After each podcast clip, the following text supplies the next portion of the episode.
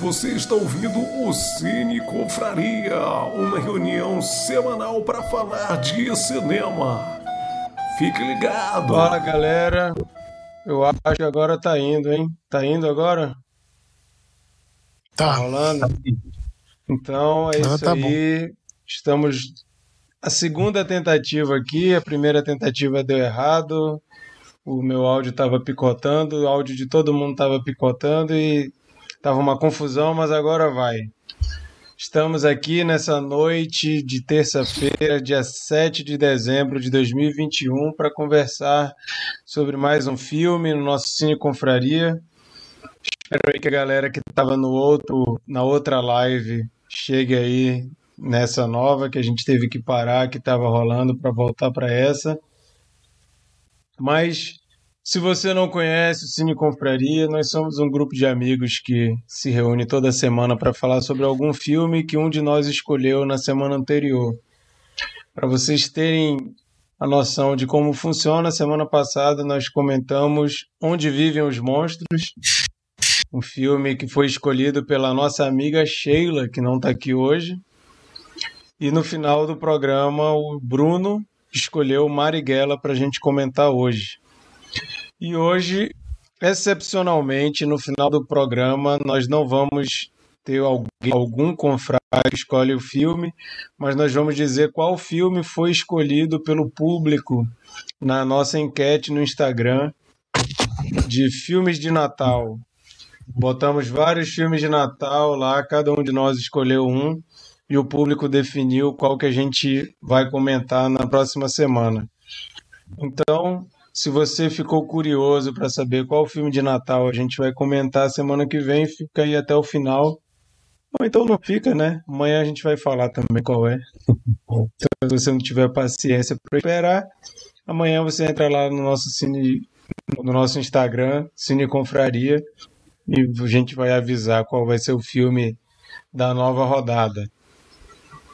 Mas antes da gente começar a falar, para você que está nos assistindo ou você que está só nos ouvindo como podcast, vamos aqui falar quem está participando hoje. Hoje nós temos o convidado fazendo uma dobradinha com semana passada. Semana passada ele estava com a gente comentando onde vivem os monstros e hoje ele está aqui com a gente para comentar Marighella.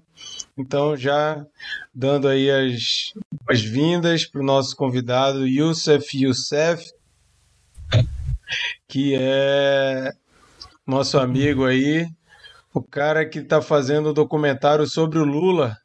Já estamos aqui fazendo spoiler. Para quem quiser entender, assiste o, o episódio anterior. Mas Youssef, dá o alô aí para a galera. Oi, gente, boa noite. É prazer estar aqui de novo, né?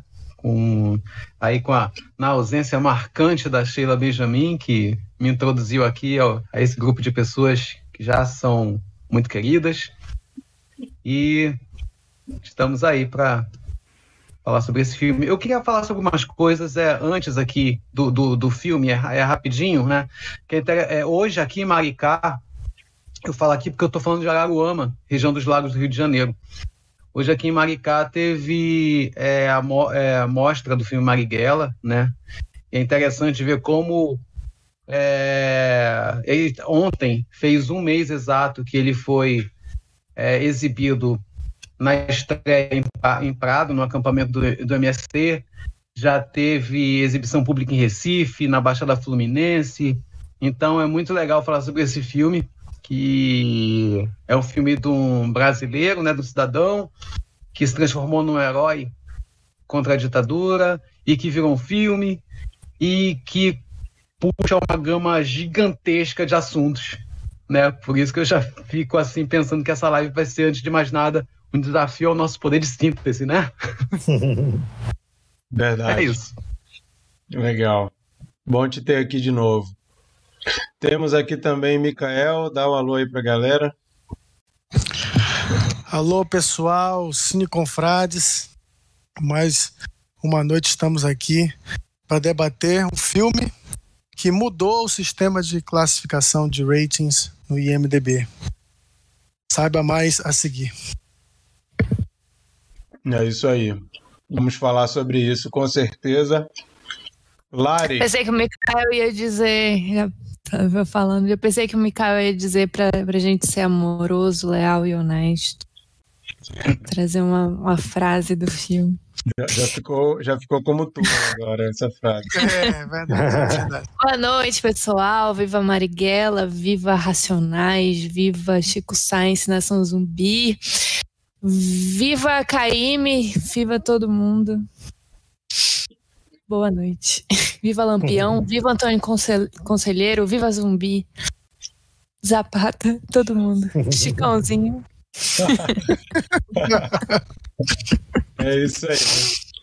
Viva o Cine Bruno. Confraria. Bruno, dá um alô aí pra galera. Boa noite, gente. Muito obrigado por vocês terem vindo. Eu quero dizer que se nós fôssemos um grupo de guerrilheiros, certamente eu seria o motorista. Porque se tem uma pessoa que tem experiência em dirigir Fuscas, essa pessoa sou eu. Saudades, inclusive.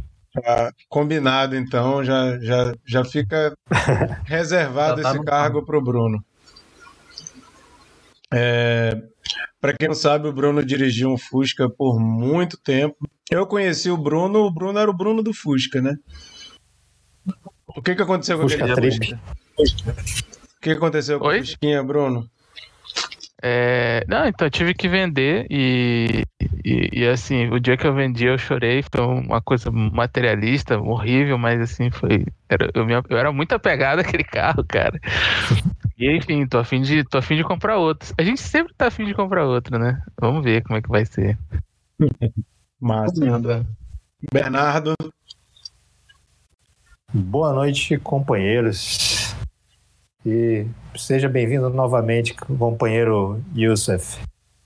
É, Então, vamos lá falar sobre esse filme, cara. Tem bastante coisa aí pra gente conversar. É, Sem mais, de- mais delongas, acho que sou o último a me apresentar. Marquito, é com você. o cara tá profissional já, né, gente? Incrível. O Bonner está com a gente. O Felipe Severino já comentou aqui na live que só porque o filme é Marighella já estavam tentando derrubar a transmissão. Realmente, a gente tentou começar, fomos boicotados, sabotados, mas conseguimos dar a volta por cima e estamos aqui fazendo essa live. Se der problema de novo, não se preocupem que a gente volta. Se não der para voltar, a gente reagenda essa parada. Mas vamos lá hoje.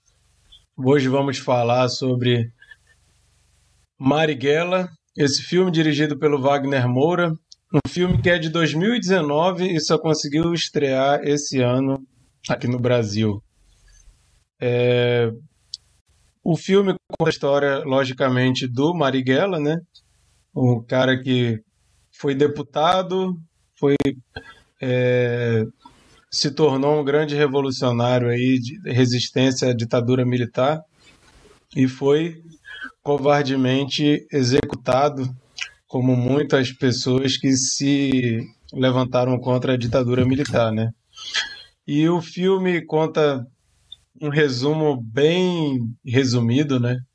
Eu acho que apesar do filme ser longo, a gente não consegue nem não, não é uma, uma biografia completa, né? A gente já é aqueles filmes que já começam com a ação rolando, a gente não tem muito background dele, a gente não tem muita essa, essa coisa de da forma mais tradicional de se contar a história de alguém, né?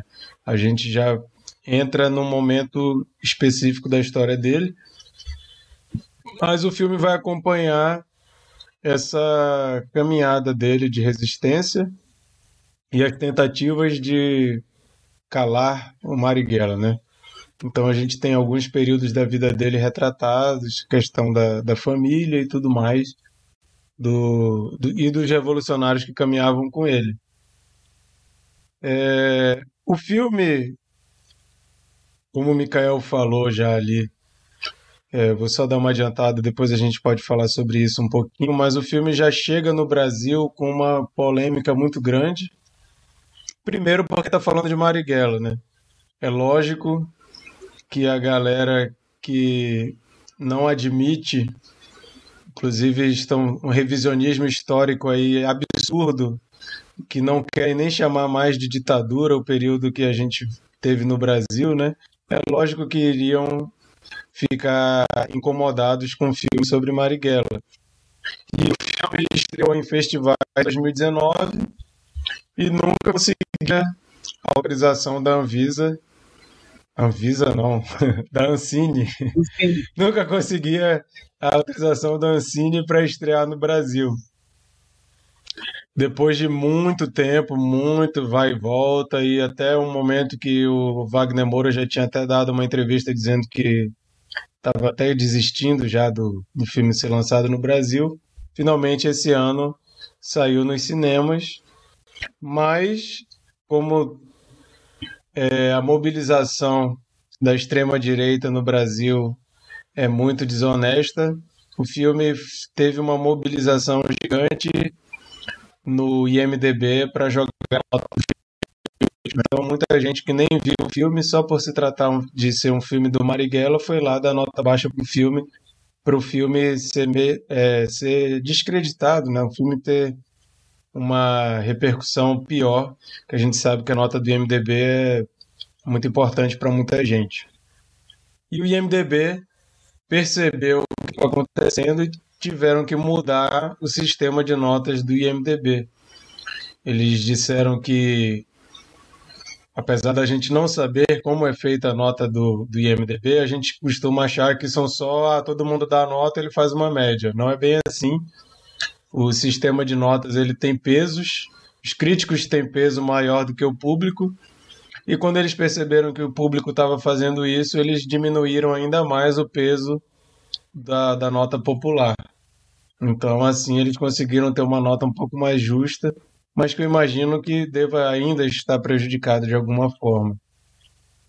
Mas, sem mais delongas, vamos falar mais um pouco sobre o filme. Eu vou chamar o nosso amigo Bernardo para começar aí a puxar o, o bonde. Bernardo, fala aí com a gente. Bem, gente, é, o que falar, né, sobre um filme que já começa dando um chute aí na porta, né? Ele, ele começa com um plano sequência fenomenal, muito foda. É, e com, assim, com, com licença, Lari, mas eu vou ter que falar isso. Com, com fundo musical ali, né, o monólogo ao pé do ouvido do, do Chico Science, Nação Zumbi, que é um musicão que, já, que fala tudo. Já, ele, enfim, ele introduz muito bem o filme, né? É, e, e, e, cara, aquele plano sequência é, é, é sensacional, assim. É, eu não, não sei, eu acho que na verdade o filme ele tem muitos planos sequência, né? E, e eu achei ele de verdade muito bem realizado. É um filmaço, assim. É, o, o, acho que, que seu Jorge foi muito feliz ali na, na, na, interpretação, ele deu um peso muito forte ali pro, pro personagem. E, e, e é, é, é acho que, enfim, o, o filme tem, teve, tem muitos méritos, assim. E no fim, por fim, achei que, que, que valeu o hype, porque eu estava esperando bastante coisa mesmo do filme. É, que mais? Eu, eu, eu, te, eu tive só uma, uma coisa que me incomodou um pouquinho no filme, que foi a questão do, do, do personagem do, do, do, antagonista ali, né? É o, o personagem lá do Bruno, Bruno Gagliasso. Eu achei que ficou muito maniqueísta, sabe? Aquele negócio de, de colocar todo o mal naquela, naquele ser e ele, e ele acabou ficando muito caricato, acho que um personagem muito bidimensional, assim, sabe? Não tem profundidade nenhuma, enquanto a gente tem do outro lado é, personagens super profundos, personagens que tem, que tem até pouquíssimo tempo de tela, como o da Adriana Esteves, mas consegue é, é, criar uma profundidade assim enorme, sabe? Pela, claro que também pela, pela competência dos, dos atores, que eu acho que os, os, os, a escolha foi, foi sensacional. É, acho que foi mais que... pelo roteiro do que pela, pela atuação? Ou personagem? Talvez, cara, talvez, talvez no, no, não sei, eu não sei qual foi a, a, a, o lance. Eu acho que o desenvolvimento do personagem dele é, é, achei fraco. Achei muito. Sabe, ele é só a encarnação do mal ali, sabe? Fica, eu, eu acho que isso até acaba diminuindo um pouco a, a força, a, a, força negativa do que foi o período da ditadura. Como se, se, se eles colocassem sabe? Refletissem todo o mal daquele, daquilo num personagem só, sabe? Eu tive, eu tive essa, essa impressão. É, e, e que mais? O que ia falar? Ah, sim. Então, a gente tem personagens ali que são muito bons, cara. Eu curti muito é, é, o, o, o, personagem. É, como é o nome do cara, daquele, do barbudinho lá? Eu esqueci o nome do ator. Humberto Carrão. Desculpa, ah, senhor meu marido. Eu achei um personagem muito bom e é um personagem que tem que, que não é que não, eles não aliviam para ele assim, sabe? Ele é um personagem que ele tem seu, seu lado é, meio é, não digo mal, mas reativo muito forte, né? E, e, e, e, inclusive, eu acho que isso acontece em vários pontos do filme. É, até, até acho que, que o filme ele chega a ser meio otimista assim, quanto à mensagem que está passando, porque é, é, tem um momento, por exemplo, que o, que o Marighella é, fala lá né, que ah, é, é, é que a gente está fazendo é, terror mesmo, é terrorismo e tal. Que, que assim, eu entendo, eu acho, eu acho, eu acho que o que a mensagem comunica muito bem com a gente, mas pro outro lado ali, para quem defende é, é, a direita, extrema direita, sai, acaba sendo como uma, uma frase de, de, que eles podem usar como, como frase de efeito, sabe, com uma conotação negativa. É, outra coisa que, que, me incomodou um pouquinho, mas é porque até antes de, de começar a live eu estava comentando sobre a questão do patriotismo, sabe? Que eu, eu, não, eu não consigo. Para mim, o sentimento de patriotismo é, é algo meio, meio ruim, porque eu acho que por patriotismo já aconteceu muita coisa ruim no mundo, aqui no Brasil e fora daqui do Brasil também. E eu acho que, que, o, que o filme ele busca é, é, é, recuperar talvez esse sentimento patri, patriótico para a esquerda também, sabe? Porque eu acho que, que é, é, foi algo que a, a, a direita, a extrema-direita, se apossou e, e, e, e, transformou em algo totalmente negativo, sabe? Reacionário. É, e em vários momentos eu vejo eles, eles tentando exaltar, tentando puxar a bandeira e, e algo que, assim, sei lá, para mim, eu, eu, hoje em dia, infelizmente, eu tenho tão, um, um ranço tão grande quando eu vejo alguém usando bandeira do Brasil que. que cena que... pós-créditos? É, tipo, cena pós-crédito, eles cantando hino, assim, acaloradamente, sabe? Que, não sei, isso me, me, me deu um, sabe, um rancinho, assim. Mas, enfim, filmaço, não tenho o que falar. É, é, é um, é um, uma, um personagem é, que eu não sei porquê é, a gente não, não ouve falar mais, não, não teve mais coisas a respeito no cinema, literatura. Até tem, mas não sei. É, é, é, é, são, é um personagem que, que deveria ter, ter tido mais valor aí. E acho que é isso. Legal. O Felipe comentou aqui no, no chat que a Adriana Esteves, só pelos olhares, já falava mais do que muitos diálogos. Realmente, Sim. a Adriana Esteves está muito bem no papel. É, em relação ao que o Bernardo estava falando, Bernardo parece que leu minha mente, assim, porque, cara, terminou o filme, a minha sensação foi, cara, legal, mas esse papel do Bruno Gagliasso, meu amigo, eu, ach, eu, eu, sinceramente achei que ele puxa o filme, tira o filme do realismo. O filme ele tem uma, uma, uma pegada muito realista. A gente parece que está vendo ali realmente quase que um, um, um registro histórico, é muito bem feito. Mas aí ele entra, parece assim um personagem de novela, não querendo desmerecer novela, mas são, são é, técnicas diferentes de você contar uma história. Você tem um filme altamente histórico e um filme com um ar mais de, de novela. E não estou falando de novela do pejorativamente. Por exemplo, Almodóvar é um cara que faz umas coisas altamente novela que eu acho maravilhoso. Então não é, é, é mais uma questão de linguagem. Eu acho que eles pegam um personagem canastrão, quase ali um, um, um policial de filme americano, tipo um Fucker and Sucker do Cacete Planeta. O cara, o jeitão dele, o óculos Ray-Ban, o bigodinho, o jeito assim e tal. É muito estereotipado o negócio. E eu entendo que eles quiseram ficar explícito, né? É óbvio que aquilo ali não era um personagem histórico, aquele cara. Mas é aquela coisa do, da, da linguagem cinematográfica de você não poder contar, colocar 20 vilões, então você junta todo mundo em um só. Que é também o caso da Adriana Esteves, que eu imagino que eles tenham juntado ali várias mulheres com quem o Marighella se envolveu, não sei.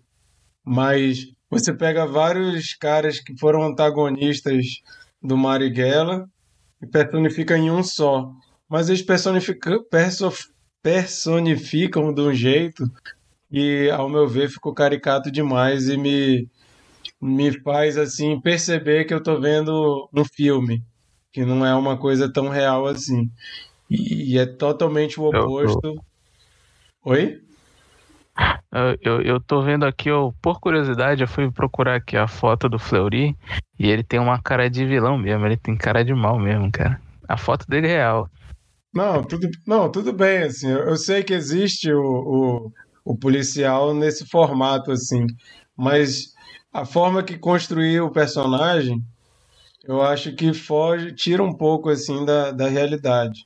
Não, não estou querendo dizer com que isso que o filme é ruim. Não estou querendo dizer isso, não, gente. Eu gostei do filme. Claro, claro. Mas o, o personagem, eu achei que ele tira um pouquinho a gente ali do, do realismo.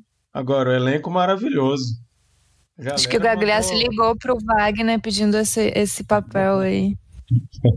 Mas o elenco. E aí ele fez o teste. Tirando, tirando o Bruno Gagliasso, Cara, eu achei impressionante as atuações, assim. E uma menção honrosa ao brother de Manaus que está atuando nesse filme. É, quando eu estava vendo esse filme a primeira vez, eu fiquei vendo aquele brother é, de bigode que vai morar na casa do irmão. Nossa, ele tem muita cara de Manauara. Quando eu olhei, eu, gente, esse é, cara tem cara de Manauara. Eu peço até não sei porquê, não aí, sei. Peço até para vocês olharem, procurarem rapidinho aí o nome dele no, no Google para a gente fazer. Nossa, que aqui. massa, cara. Que Mas massa, quando eu tava vendo o filme e ele apareceu, eu fiquei, rapaz, eu conheço esse cara. Aí ficou martelando, aí eu lembrei dele. Eu falei, esse cara é ator de Manaus, eu conheço esse cara, ele era da Artrupe. E eu já fiz muitos projetos com a Artrupe, né? É o Adanilo? Adanilo? É, o nome dele é Adanilo? Uhum. Qual o sobrenome dele? Peraí, peraí. A Danilo Reis. É o, é o cara que vai morar na casa do irmão lá que, e depois ele sai. É esse que tu tá falando? Esse mesmo, a Danilo Reis. Massa, então é esse aí. O cara de Manaus conhecia dos eventos aí de cultura em Manaus. Inclusive, uma vez eu vi ele falando durante um evento lá no. no como é o nome daquele, daquela sala de cinema que tem ali no centro, perto do. do. do Thiago de Casarão. Mello, É o Casarão? Casarão de ideias. não lembro o nome do, do, lugar, mas eu lembro dele lá. Aí eu fiquei, caramba, esse cara é de Manaus, esse cara é de Manaus. Aí eu fui procurar e tal, e era realmente. Aí depois eu conversei com a galera da Artrup, eles falaram, é, pô, é ele mesmo, ele foi e tal, pô, que massa. E assim, ele tá muito bem, o irmão dele no filme tá muito bem. A, a, a ganguezinha ali do, do Marighella, tá todo mundo muito bem. E quando você lê um pouco sobre a ditadura militar e sobre os movimentos de resistência, você vê muito, tá muito real aquela representação, assim, são pessoas é, comuns que têm um ideal e se juntam ali de forma até amadora, né? Não são pessoas treinadas nem nada, mas são pessoas com muita gana para fazer. E assim, eu achei a retratação disso muito bem feita. Então, assim, tirando Bruno Gagliasso, eu acho assim o, o, o elenco como um todo excelente, muito bom mesmo. Mas é, também vou deixar o resto falar. Estava só querendo co complementar isso que o, que o Bernardo estava falando. Vou pedir aí para a Lário falar um pouco. É, eu tava falando da história do, do Gagliasso ter ligado, é verdade mesmo. Ele ligou pedindo, pedindo para fazer esse papel. É, mas enfim, eu, eu não sou muito. O filme é muito importante para mim porque eu não sou muito boa em história do Brasil. Assim, eu, eu estudei em colégio militar, né? Então, história. Apesar de eu ter tido um ensino sensacional, né? A história do Brasil presidencial não é um não forte dos colégios militares. É um, é um livro bem deficiente, é um livro que vem da editora militar, né? Um, a gente não, não estuda história do Brasil com livros que outras escolas estudam. Então é a troca. Do Brasil, irmão. Isso aí foi então, uma menção. O... Isso foi uma menção a medo e delírio em Brasília, só para vocês ficarem na mesma página.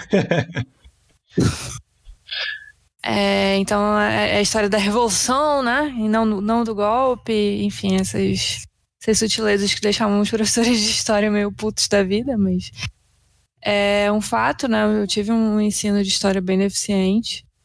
E acho importante a, a existência desse filme, né? Apesar de. Enfim, apesar de ficção, né? É, e apesar de indigesto, apesar de ser uma. de terem diversas cenas que eu não consegui assistir, que eu, enfim, fiquei brincando com meu gato e lá, lá, lá, lá, tá tudo feliz, tá tudo bem. É, principalmente a tortura né, daquele pai de três filhos, foi uma das cenas assim que eu, ah, vou passar aqui, não, ah, deixa rolando, foda-se, ah, não quero saber. É muito indigesto, é um filme pesadíssimo, é, e, e, é justo de ser assim, né, porque é, é assim que, que deve ser retratado mesmo.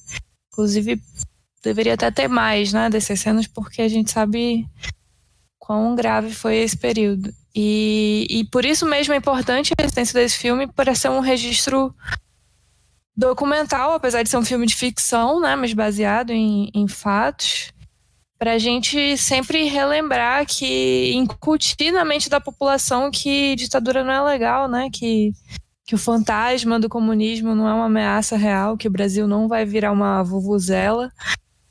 E enfim, independente do partido do Marighella, independente do estilo de luta que ele decidiu lutar, né? É, a, a, luta armada, né? Que, enfim, pessoas podem utilizar isso contra a, a, a revolução deles, o, os meios controversos de roubar armas, de roubar bancos. Né? Mas a gente vê a contextualização ali, a gente vê o sentido da luta dos caras. Né? Naquela situação de exceção, na, fazia sentido. E se eu, no lugar deles, estaria lutando, provavelmente não, que eu sou cagona, mas esse não é o ponto. É, enfim, importantíssimo o filme. É, achei sobre essa questão que o Bernardo levantou do, do rancinho com o nacionalismo, eu também tenho isso, mas a, a cena dos pós-créditos eu achei bem interessante. Né, do, dos caras. É, fui ler depois que, que essa, na verdade, era o aquecimento dos atores antes de, da gravação. Era aquela, aquela cena, só que o Wagner Moura achou ela emocionante e quis gravar. E aí colocou nos pós-créditos. É, mas achei bem, bem. O nacionalismo não chegou a me, me dar um rancinho, não. É, mas eu queria falar das músicas do filme, né? Tocar principalmente nesse ponto, relacionado às músicas. Por isso que o Bernardo pediu desculpas, ia falar. É, mas a, o filme ele toca poucas músicas, né? Mas todas elas são bem marcantes e, e você vê que elas são bem estudadas para estarem ali, desde as letras, né? Desde o, das batidas, do o, cada, cada música não tá ali à toa, né? Não tá ali por acaso. Então, a gente tem é, uma música que toca no início e toca no final, quando o Carlinhos está banhando na água, que é, memória, é Memória de um tempo onde lutar por seu direito é um defeito que mata. Essa frase eu anotei, que é maravilhosa. E aí depois vem a porrada, né, do Chico Science Nação Zumbi, como o Bernardo falou, e do monólogo ao pé do ouvido. E quem era inocente hoje já virou bandido para poder comer um pedaço de pão todo fodido. E eu vi que no trailer eles pegam e colocam essa música, apesar de não, ser um trailer que tenha é, música do início ao fim, né? É mais focado no, nos diálogos. Mas eles pegam essa música e eles colocam só um trechinho, que o medo dá origem ao mal e o homem coletivo sente a necessidade de lutar. E aí ela aparece de novo na, no filme, né? Algumas vezes. E, e a cena dos créditos também, que tem uma, uma música que é do, dos Racionais MCs, que é uma música pro Marighella, né? Que é Mil Faces de um Homem Leal. E esse, o clipe dessa música é surreal de bom. Que é um, eu não sou muito fã de rap, né? Mas eu, enfim, admiro demais o trabalho deles, né? O, as letras são sensacionais. E eu fico me perguntando como é que seria esse filme, afinal, o, o Mano Brown era para ser o Marighella, né? Era o. É, a princípio, o, o, papel era dele, mas por conta da agenda de shows, é, convidaram o seu Jorge. E eu fico me perguntando como é que seria o filme se fosse Mano Brown, né? Já que ele foi, enfim, convidado primeiro. E, e, e o clipe dessa música é, é um, ela foi feita por um documentário chamado Marighella, que é de 2012. E, inclusive, essa música foi eleita a melhor música do ano na, pela Rolling Stones, na, pela Rolling Stone, né, na revista. E e o clipe tem tre trechos do, desse documentário. E a música né, inicia, inclusive, com a fala do Marighella na, na Rádio Libertadora. Na Rádio Libertadora? Rádio, Rádio Libertadora. Rádio Libertadora. E é bem legal. E era isso que eu tinha para falar, gente. Eu vou deixar. Eu ia falar da, que a minha rua passa no filme, mas eu vou deixar pra, pra minha cena favorita. Massa. Vamos chamar então aí nosso amigo Youssef para falar um pouco. É, assim, eu fui ver esse filme de novo é, hoje, né? E no dia, eu acho que eu não devia ter feito isso porque bagunçou muito a minha cabeça, né? Porque é um filme que é, salta muito a, a, a, as emoções, né? Aflora muito. É, eu sou uma pessoa que lida muito com política, né? Então esses assuntos são realmente acabam mexendo demais comigo. Mas tentando falar assim sobre a produção, né?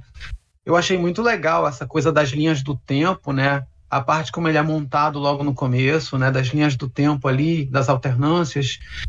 É... E é... eu acho que ele tem uma sequência muito interessante. É... E muito rica na parte de significados. Mas falando sobre o que os olhos veem.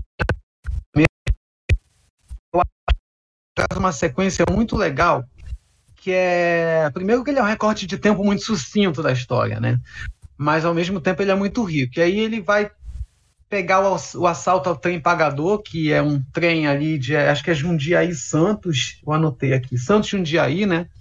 É o assalto ao trem pagador que assim mostra como já é, no meio da luta, como essa luta armada se organizaria, né? Como, como e aí o desenvolvimento dessa organização, é, as dúvidas, os conflitos internos, as táticas que eu acho interessantíssimo, a, a, a, as ações se dando, né?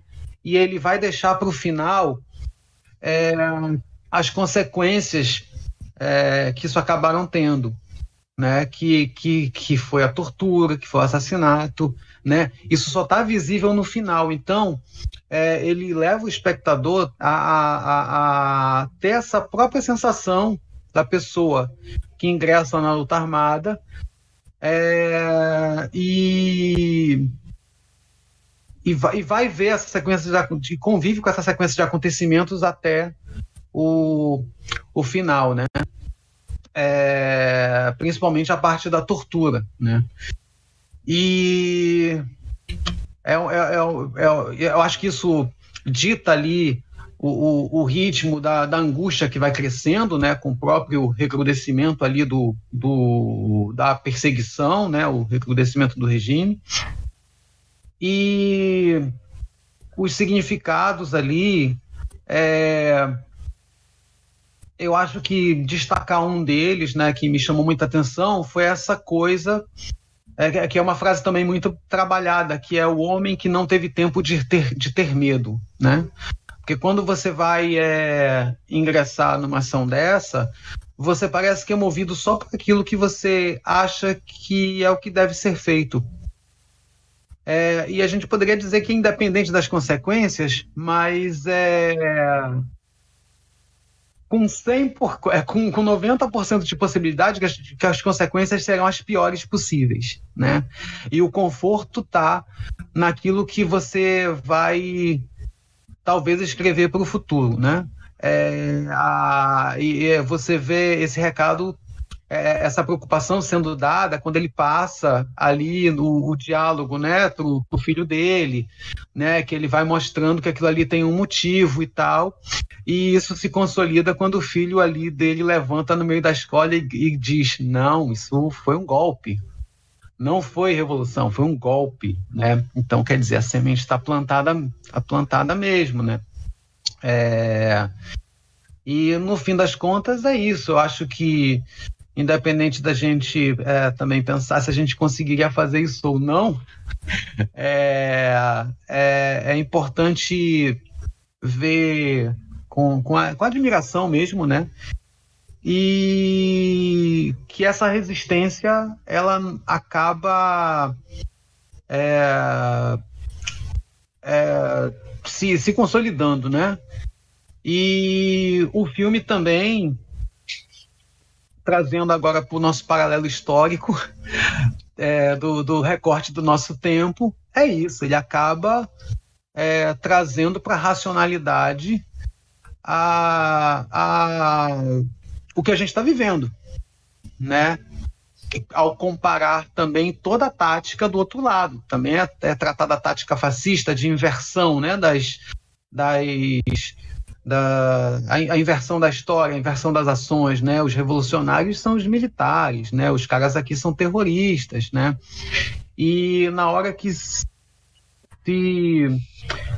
e, na hora que o, que o grupo viu, se viu sem saída, falou, então agora vai ser terrorismo mesmo, né? E aí eles partem para aquele tudo ou nada, né? Para aquela, aquela ação ali de, de, de, de, grito final, né? E tudo. Sobre o Bruno Galhaço, assim, eu queria ver o tem um outro filme né que é interpretado pelo Cássio Gabus Mendes. É, eu queria ver esse filme de novo porque deve ser é, muito complicado né encarnar um personagem que representa o Fleury porque realmente assim se você vai ver nos livros de história o Fleury ele é praticamente assim o um mal encarnado né e eu super entendo vocês também é, do, do incômodo sobre o, a forma como ele afetou ali o personagem, os trejeitos, né? Parece realmente um, um cara de western, mas assim, é uma crítica que eu faço também com respeito às crises de ansiedade que ele disse que teve. É, principalmente na cena do, da, da tortura ali, né? Mas sim, sim, eu, eu, eu acabo concordando com vocês aí é, nesse, nessa, nessa observação. Eu não sei se estou falando demais, assim, mas eu só queria destacar mais, uma, mais, mais é, duas coisas que, por exemplo, assim, né, é, indo um pouco além do filme, é, esse assalto do Marighella, ele foi em 1968. Aí eu fui lembrar do assalto, né, ao outro trem pagador, que é o assalto, o trem pagador de, do Glas, de Glasgow, do Ronald Biggs, né? Ele foi é, seis anos antes desse assalto ao trem pagador é, do, do, do, do Marighella. E o Ronald Biggs, ele fugiu para o Brasil, ele, ele foi preso, né, e tal, teve uma fuga espetacular da, da prisão e chegou no Brasil em 1970. Ou seja, assim, tipo, é, usando passaporte falso ainda. E aí, como o Brasil não tinha é, é, é acordo de extradição com a Inglaterra, o, o, ele acabou ficando por aí, né? Esse nosso país que adora flertar com as ilegalidades, né? E é engraçado a gente perceber assim que dois anos antes o Brasil, dois anos depois o Brasil recebe assim um assaltante inglês, né? Com toda a pompa que ficou aqui vivendo tranquilamente, né? Teve é, uma esposa brasileira, teve um filho. O, o Ronald Biggs, se vocês não sabem, é o pai do Toby, né? Do, do Mike, desculpa é, é, pai do Mike, do, do Balão Mágico, né? E o cara voltou para a Inglaterra só quando quis, né? Então é, é, é, é, fica assim essa, essas questões assim, da celebração de um bandido que não é o nosso, mas é um bandido branco, que gera várias histórias. É um cara lendário que deu um monte de entrevista dizendo como ele assaltou o trem pagador. E o Marighella, que é um assaltante aqui de trem pagador, né, da, da, com a melhor causa possível, ainda é, foi tratado durante esse tempo todo como só mais um preto, guerrilheiro, terrorista, desgraçado, e que a história tem sido aí é, apagada e etc, né? É isso. Ótimas, ótimas ótimos paralelos aí que tu fez. Valeu demais. O Felipe estava aqui contestando que o Adanilo não é o, o que a gente tinha falado, mas depois ele viu que é sim. Ele estava confundindo com o Jorge Paz. O Jorge Paz é o cara que faz o irmão do Adanilo, o que é torturado. Então tá aí. Felipe. Sim, e os dois têm bigodinho, Felipe. Os dois têm bigodinho. Sabe o que é, sabe o que é, Felipe? É que a gente olha de longe uma pessoa que degusta esfirra mista com Guaranabaré de longe, assim. A gente consegue perceber. essa, essa dúvida eu acho que não procederia, gente, porque a Danilo é um nome muito amazonense, né? é Danilo, vem cá, Danilo. Nomes que não existem. o Thiago é verdade. Fontes, Tiago Fontes chegou, tá dando oi aqui. Ei, Tiagão. Bem-vindo, Tiago. É... Vou passar para o Mikael falar um pouco e gostaria que ele falasse um pouco também da. O que, que tu achou, Mikael, da estreia do Wagner Moura num longa-metragem, né? Cara tá dirigindo o primeiro filme e o primeiro filme já causando tudo isso, né? Que causou o cara aí que era é renomado, né? Como um ator, um dos melhores atores do Brasil da atualidade, ingressou aí para direção e já de cara. E com, com Fernando Meirelles na produção. Fernando Meirelles maravilhoso. Fernando Meirelles na produção. E assim, convenhamos que todo esse, esse essa tentativa de sabotagem aí pro Marighella, isso aí fez com que o filme tivesse mais na mídia ainda, né? Então, de certa forma, deu uma alavancada aí nas pessoas quererem ver esse filme. Mas fala aí um pouco, Mikael. Bem, eu, eu acho que o Wagner Moura, é, como diretor, foi realmente muito bem. O, o Bernardo citou é, a, cena de introdução, né? É, do assalto ao trem. E é um plano sequência que eu acho que aquilo ali são as credenciais, ó. Para quem tiver inseguro sobre Wagner Moura, diretor, aqui está, entendeu? Eu achei que você ia falar assim... como diretor, ele é um ótimo ator. não, não, ele é um ótimo ator, mas ele se mostra também um ótimo roteirista e diretor. É, essa cena, é, o plano sequência no trem, é, é um primor técnico, né? muito bem planejada, muito bem executada. É, e, e ele mostra a que veio, assim, né? É, para quem, assim, toda vez que um ator vai estrear na direção, tem essa curiosidade, né? Para ver se a, se a pessoa é, realmente é boa, é, ou, ou, ou tá usando só o prestígio que ela conquistou para alavancar um projeto tal. E você vê que passa longe disso, né? O Wagner Moura mostra segurança. Mesmo na de estreia como diretor, ele passa segurança e mostra que aprendeu muito, né? Nessa carreira dele longa, né? Já como ator desde os anos 90. Ele aprendeu muito com, com os diretores com quem ele trabalhou. E e aí a gente vem a, a questão política, é, que, bom, a, da mesma forma que o Marquito falou que, que ajuda na repercussão, mas também atrapalha, né? Porque é, acaba tirando enfoque desse, desse, é, desse bom trabalho dele como diretor. Pouco vai ser falado porque a gente acaba é, relembrando mais da polêmica e tal. É, o, o caso né, do,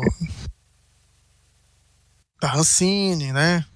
Como o filme teve dificuldade de, de, de, de estrear, e não foi só por causa da pandemia. Antes da pandemia já se tinha uma, uma, a pandemia serviu só como uma desculpa, mas antes da, da pandemia já tinha uma tentativa de sabotar o lançamento do filme. É, teve campanha maciça aí, né?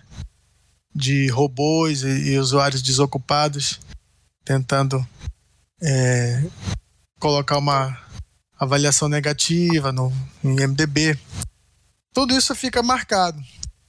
Mas o, o, o, o, como o filme é bom e se sustenta como arte, é pouco dito. Então, da mesma forma que ajuda o filme tá na boca do povo, né? Tá sendo falado, mas também atrapalha. É, como roteirista, eu devo congratular também é, é, o fato de que ele não fez uma geografia, né? Tanto que vocês falaram muito do, do personagem do Bruno Gagliasso, né? Mas vocês não falaram. É, ah, o, o Marighella foi retratado como um, um cara perfeito, um, um mito, um, um herói sem defeitos. Não, nada disso. Vocês não falaram isso porque não, não é verdade, né? Se, se de um lado vocês têm as, as, essas restrições quanto ao vilão, quanto ao Marighella, você vê um, uma coisa, um personagem tridimensional, né? E isso é o trabalho de que vem desde o roteiro, né? Desde o roteiro que é, é assinado pelo, pelo próprio Moura com, com como correteirista, né? E mais Felipe Braga. E com a atuação, né? Com a atuação do seu Jorge que é, escolhe no, no, no, seu caminho, né, na, sua, na, na sua abordagem, não é, cristalizar essa imagem, né, mas um, de, tornar bem humano. Aliás, essa, já que vocês falaram já de, de boas aspectos do filme que é, não, não me convém repetir, eu só gostaria de, de acrescentar o aspecto humano do filme, né? O filme é sobre revolução, o filme é sobre a ditadura, o, o embate, essa discussão sobre a violência é, é, como resposta, né? Tudo isso, mas o fio condutor do filme é a relação pai e filho, né? Isso humaniza muito, né, a história. É... Mas, Miguel, e, e não só, é. não só o, o, o próprio Marighella, mas os próprios é, companheiros, eles têm suas histórias que não, não, não ficam deixadas de lado, né? É, é, são, é, o, é o alto preço que, que cada um paga, né? É, mas quanto a isso, eu queria saber a opinião de vocês. essa questão que se torna o fio condutor do filme inteiro, e a relação dele com o filho, isso aí foi invenção do roteiro. Se você for olhar, aquilo ali não existiu, né? Quando as coisas que acontecem no filme aconteceram ali, o, o filho dele já, já era adolescente para adulto, assim, então aquilo ali, tudo que eles mostram, aquilo ali não existiu. A gente vê a tentativa de, de humanizar, né, de fazer isso, só que ao mesmo tempo, é, será quero saber a opinião de vocês. Será que se isso não serve como um argumento até para dizer que isso é uma tentativa fake de humanizar um cara contando uma história de família que não era exatamente assim. Tipo, você cria ali uma história para você se sentir mais é, relacionado, mais próximo ali. O cara também, a relação com o filho, essa tentativa, as, as fitas que ele mandava para o filho, pô. Aí de repente você vai, você vai e recebe a notícia: ah, mas isso aí nada é verdade, isso aí não aconteceu não isso não, não gera assim um balde de água fria no, no, no argumento que você estava criando para se, se relacionar com Marighella?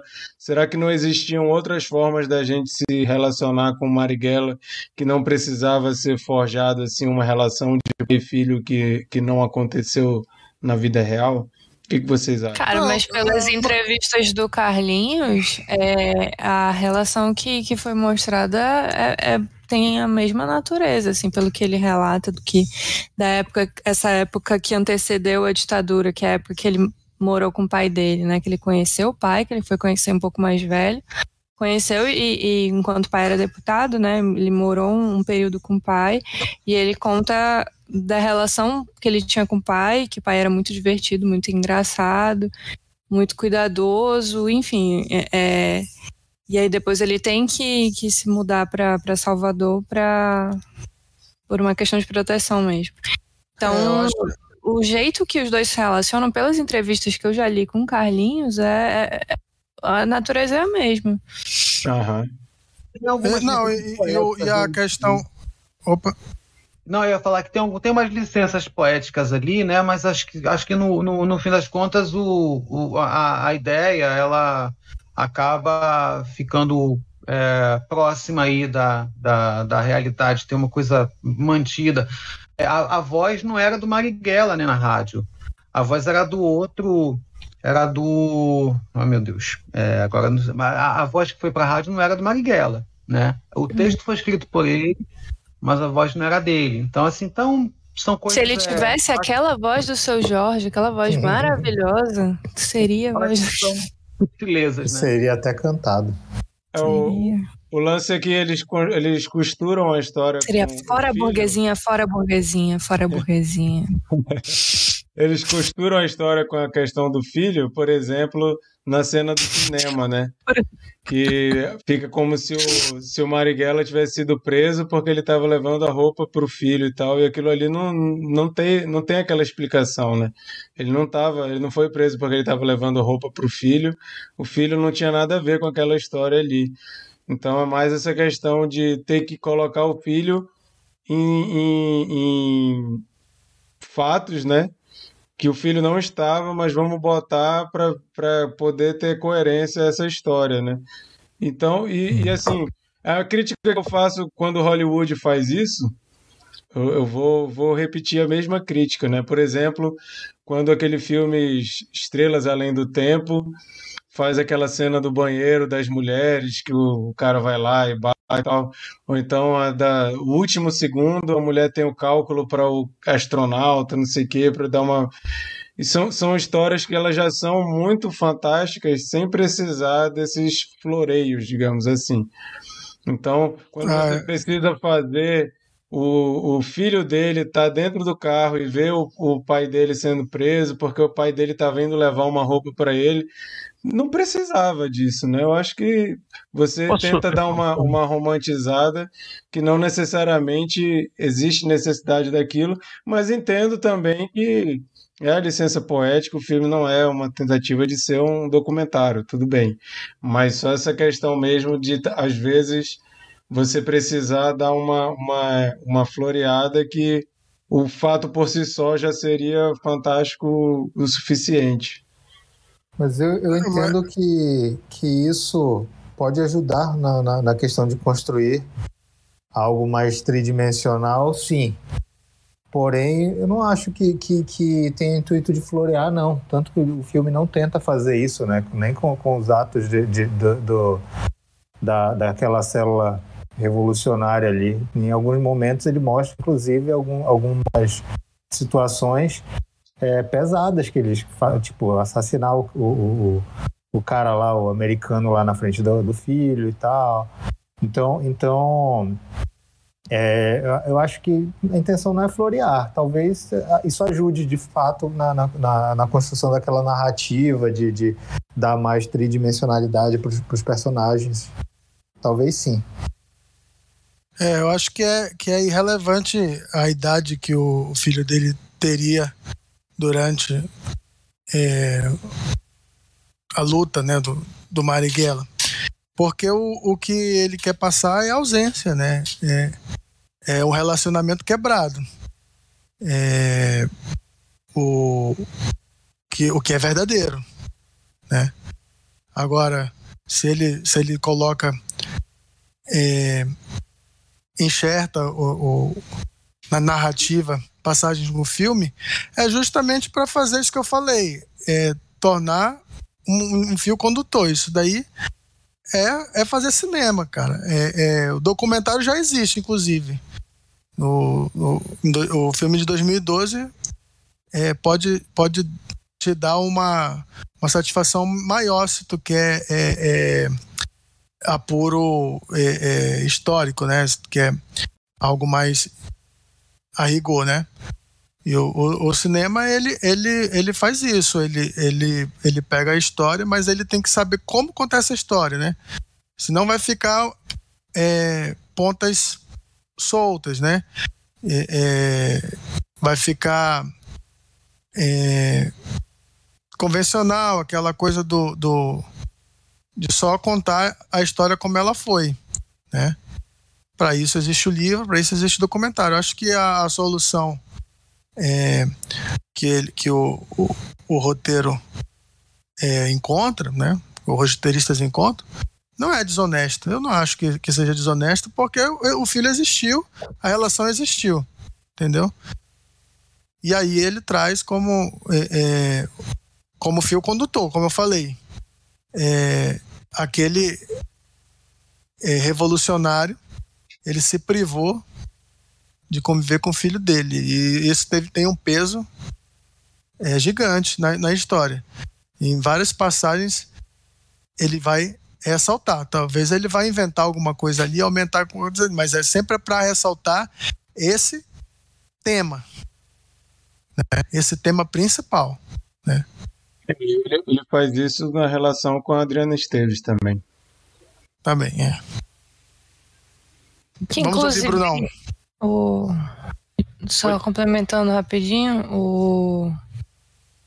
Ela, a Adriana Esteves eu, eu, não sabia dessa que ela, que ela era a personificação de várias mulheres, né? Que eu, que eu tinha lido. Que, inclusive, pô, esse filme demorou tanto para ser lançado que a gente lê tanta coisa, né? Então, é um dos filmes que eu já li tanto a respeito antes de assistir, né? Então, tem, um, tem diversas trivias que eu já li. É, mas eu, mas eu vi que a Adriana Esteves ela conheceu a mulher, a, a verdadeira, que eu não sei muito a respeito disso, mas que foi por conta desse encontro que ela, que ela aceitou fazer esse papel e e outra coisa também que me espanta muito é que eles gravaram, é, eles tiveram um mês de gravação sem roteiro, que o roteiro ainda não tinha chegado. Então, várias falas eram freestyle do, dos atores. Os atores falavam o que eles estavam sentindo.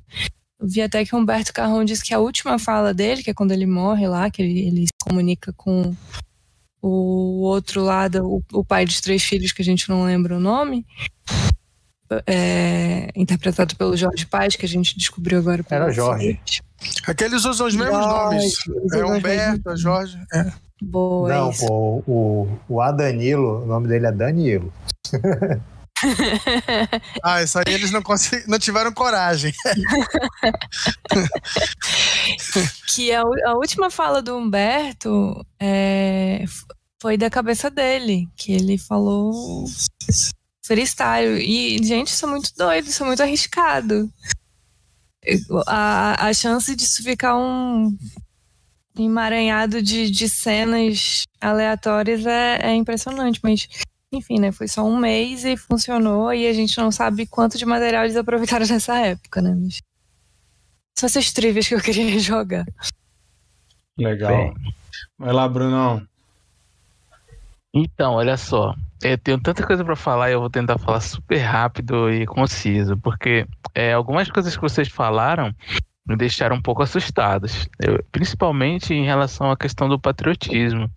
Realmente isso foi inesperado para mim, é porque esse filme ele ele enaltece meu patriotismo de uma certa forma. É, eu vou, eu vou abrir umas, umas questões paralelas antes de falar do filme e falar sobre três coisas. Primeiro, a entrevista do Provocações que você pode achar no YouTube com a mulher do Marighella, que o Abu Janra fez com ela. Você vai conhecê-la da mesma forma que a Adriana conheceu Lari. Se você assistir essa entrevista, você vai conhecê-la, porque ela vai contar toda essa parte dos tempos em que ela não esteve com o Marighella. E ela vai falando, né, sobre o Marighella e é muito legal. O Abu Janra, assim, dá todo o espaço, né, possível e imaginável para conversar com ele. Ele é uma pessoa muito inteligente. Eu diria também para gente, para vocês verem o, o mano a mano do Mano Brown com o Wagner Moura que foi lançado semana passada. Então, ele vai falar sobre, enfim, esses bastidores do filme que a gente já comentou aqui, mais alguns. E ele vai falar também o aquele fica sempre aquela sombra do IC, né? Se fosse o Mano Brown, como que seria esse filme, né? E, e, eles contam essa história no, no, podcast do Mano Brown, recomendo também. É, é um complemento muito bacana para o filme. É, e, esse, e, e, uma coisa que eu concordo com gênero, número e grau com Wagner Moura é, é que ele realmente fez esse filme para o cinema. Ele fala isso sempre, quando ele vai falar sobre o filme. Eu fiz esse filme para o pessoal ver no cinema. Só que acontece que teve a pandemia e cagou esse rolê. Mas se esse filme fosse feito para o cinema, lançado na época que ele precisava ser lançado, esse filme teria um outro, uma outra visão, por exemplo, de Bruno Gagliasso, teria uma outra visão do, do, do dessa, dessa questão do duelo entre o filho e o, e o, Marighella. Acredito que vocês veriam isso de uma outra forma. Por quê? Porque ele coletivamente, são de sábado, todo mundo falando assim, é isso mesmo, dentro do cinema, entendeu? Porque ele tem esses momentos de provocação e o personagem do Gagraça serve para isso. Agora. Repete, repete é... o porquê, Bruno, que tu travou bem na hora que tu falou o porquê. É. O porquê do quê? Aonde eu parei? Por que, por que, que seria diferente ver no cinema? Ah, sim, porque ele é um filme para ser visto coletivamente. Ele é um filme para você pegar numa sessão de um sábado à noite e acontecer as coisas e você dizer assim, é mesmo, vamos lá, entendeu?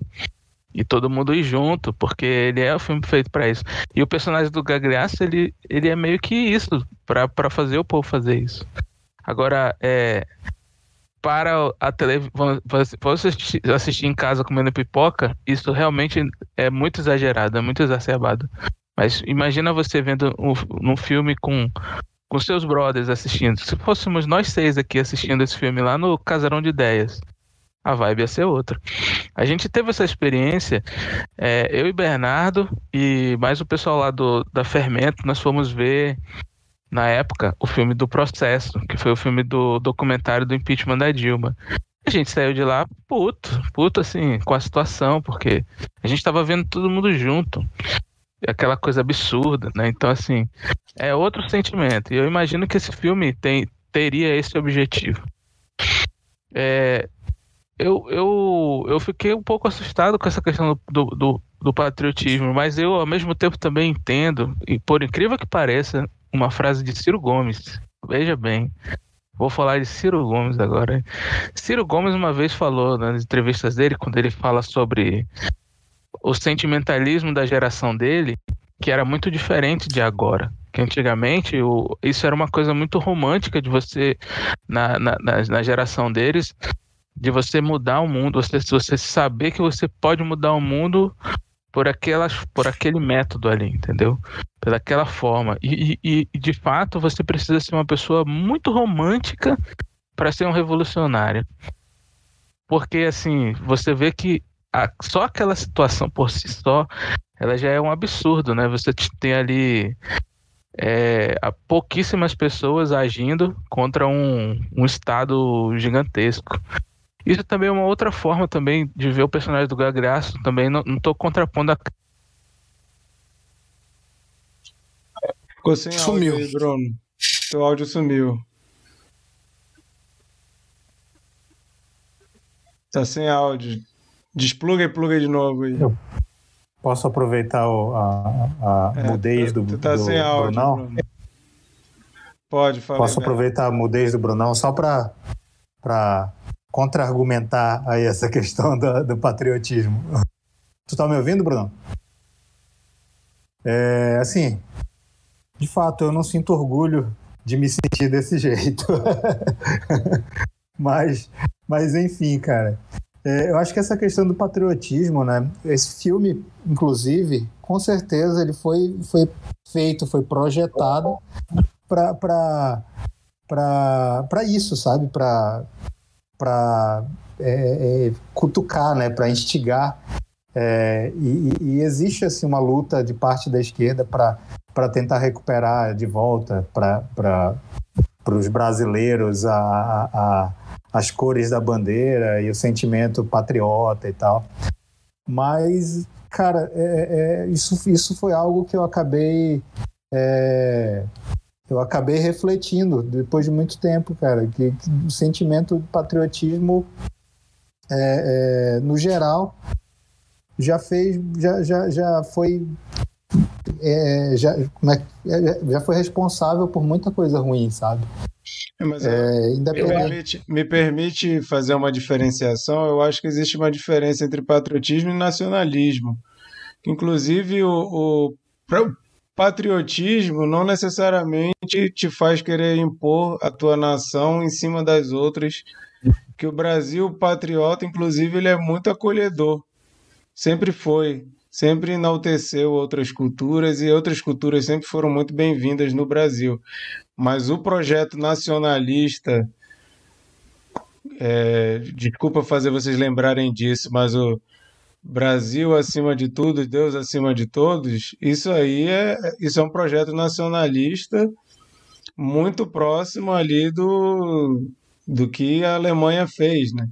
Então, não Sim. é, não é, aí eu acho que não é uma questão de você amar a sua pátria, é uma questão de você querer dizer que a sua pátria é melhor e mais importante do que todas as outras. Eu acho que a gente certo. tem duas coisas distintas. Não, não, eu, eu, concordo contigo, mas a questão da pátria, eu acho que envolve, é, é, é, sabe, é, essa questão de, de, sabe, delimitar, de, não sei, cara, eu, eu, eu, não, eu não lido muito bem com esse, com esse lance de, de, de fronteiras e tudo, sabe? Eu acho, eu acho algo mas, mas hoje tu, no mundo, no tu... mundo globalizado. Mas eu ah. sei que tu, que tu gosta de perceber diferenças culturais. Essas diferenças culturais, elas, elas acontecem por questões geográficas até. Então, a geografia acaba fazendo diferenças que não necessariamente uma combate a outra, mas elas podem conviver e eu acho que o Brasil sempre soube fazer isso. Só que ultimamente não. Ai, sei lá. É, é, um, é um, a nossa terra, os donos originais da nossa terra não conseguem delimitação né, das, das suas próprias terras. Tudo isso é muito pesado, gente. Então. Mas é, esse, esse termo, pátria, né? O termo pátria, é, eu acho que não, não, não, a gente não também não poderia ficar é, é, reduzindo né, a essa questão da, do uso do termo pátria, porque aí acaba indo para um termo que já está muito cooptado ali pelo mundo militar, né? E o, o mundo militar acaba pregando pela própria natureza do serviço militar, essa diferenciação de nós e eles, né? É, o, o, ninguém fala assim que ninguém se, se apresenta como civil, mas o militar sempre vai se apresentar como militar, né? E essa coisa da pátria é muito usada pelo mundo militar assim também, principalmente por causa da, da, da, ditadura, da forma mais cretina possível. E, e é muito apropriado, é, é muito apropriado por, por, também por, por outras vertentes cretinas para que vão, que vão tentar justificar é, o seu projeto de poder pelo bem comum usando esse termo. Então, um termo que já está muito corrompido, assim, por natureza, ou talvez ele não seja o melhor, né? É, o, o, os guerrilheiros eles acabam sendo os verdadeiros patriotas, né? E eu acho que isso é bem ressaltado na, na cena final dos créditos, eles cantando o hino. Acho que é para inverter isso, né? De falar quem é, quem é patriota mesmo são, acho que quem quer o bem da pátria são essas pessoas aí que estão morrendo a troco de é, a, a, a, troco só de, de, de, de, uma resistência. Mas a pauta em si não é pela pátria, é pela, pelo fim das injustiças, né? O Marighella, ele luta, e os guerrilheiros, eles lutam pelo fim das injustiças, por maior participação, é, pelo fim da, da, da, exploração, por reforma agrária, é, por direitos básicos. Essa é a luta né, dos, dos, do, dos revolucionários ali daquela época, mas aí sim, como o discurso, né, a, a imprensa e o governo militar usa o termo pátria, isso acaba tendo uma centralidade que não pode ser levada para o lado de, da gente analisar a luta dos guerrilheiros, que aí a gente é, caía num erro, eu acho, não sei. Vou, vou Tanto voltar, que eu lembrei vou... até do. Só complementando rapidinho uhum. o Yusuf. Eu até lembrei, a gente estava conversando antes, do, antes de começar, mas eu lembrei do hino da independência, né? Que é ou virar a pátria livre ou morrer pelo Brasil. Que é muito que eles estavam fazendo ali, né? Eu vou, vou passar de volta para o Brunão, mas acumularam aqui alguns comentários que eu vou ler rapidinho. Recebi até um elogio. Comentários bons. E Felipe comentou que o filme renovou ele, a questão do patriotismo, porque a bandeira no, do Brasil nos últimos anos vinha trazendo ojeriza. E ele falou que os dois únicos eventos nesse ano em que a bandeira do Brasil deu orgulho foi na medalha de prata da Fadinha nas Olimpíadas e na vitória do Hamilton no GP do Brasil. Aí ele falou que na cena pós-créditos do filme, o hino cantado por brasileiros que lutam por um país melhor foi emocionante a ponto de alguém no cinema gritar fora Bolsonaro e o cinema explodir em gritos de fora. Oh, deve ter sido muito foda.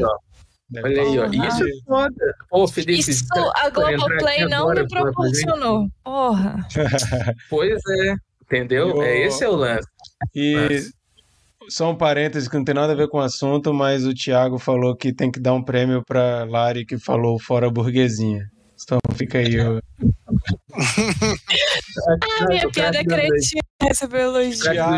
E o Thiago Cabeça, que fez um comentário também, entre parênteses aqui, que falou que a live não está com a qualidade que o topete do Bruno merece. O Bruno só faz live agora, Cabeça, com o topete amarrado. Tem que pedir para ele deixar o topete aparecer. E que é pra cantar parabéns pro Bernardo. É verdade. Vai lá, Bruno. Pois então, é. Eu, nesse tema eu ia falar, mas não, mas, mas eu, isso, vamos, vamos, vamos pegar esse gancho da pátria aí que eu acho, acho interessante. É, a, é, a, gente, a gente tem o nosso sentido de pátria. Eu tenho certeza que todo. Eu conheço vocês seis aqui. E eu sei que vocês têm esse sentido patriótico, sim. Não desse signo de, de cantar um negócio, pegar a bandeira e vamos lá. Não, não, é esse sentido que vocês veem o sentido de pátria, mas eu sei que sim. E hoje eu, eu acho que talvez o, o convite, esse filme, ele é um convite a gente resgatar esse, esse grito, essa vontade de começar de novo. E a nossa forma de começar de novo, todo, todo dia a gente fala sobre isso informalmente no Instagram, no Telegram e tal, tal, É, tanto em relação a, a, a a, você a você resgatar os valores como sociedade que a gente que a gente tem, é, combater as coisas que a gente sabe que está errado no momento.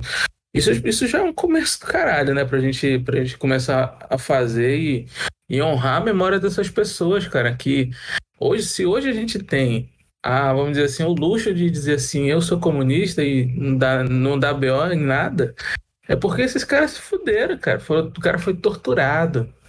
E tem mais, assim, é, eu, eu vejo, por exemplo, o exagero de alguns personagens na representação do Estado como um todo, entendeu? O, o, o, fato do Fleury ser um, ser um escroto ali, ele tá sendo um escroto porque vários delegados escrotos foram escrotos como ele. Juntaram todos num Fleury, entendeu? O fato do, do, do Marighella é, não ter o contato dos filhos está juntando uma série de militantes que perderam o contato com a família inteira, que teve gente que teve que mudar de nome. A, a própria mulher do Marighella teve que mudar de nome. Passou anos com um nome diferente. E, e até hoje a gente está nesse. nessa. Eles estão no poder agora, imagina só, hein? Que loucura isso, cara. Esse filme veio na hora certa.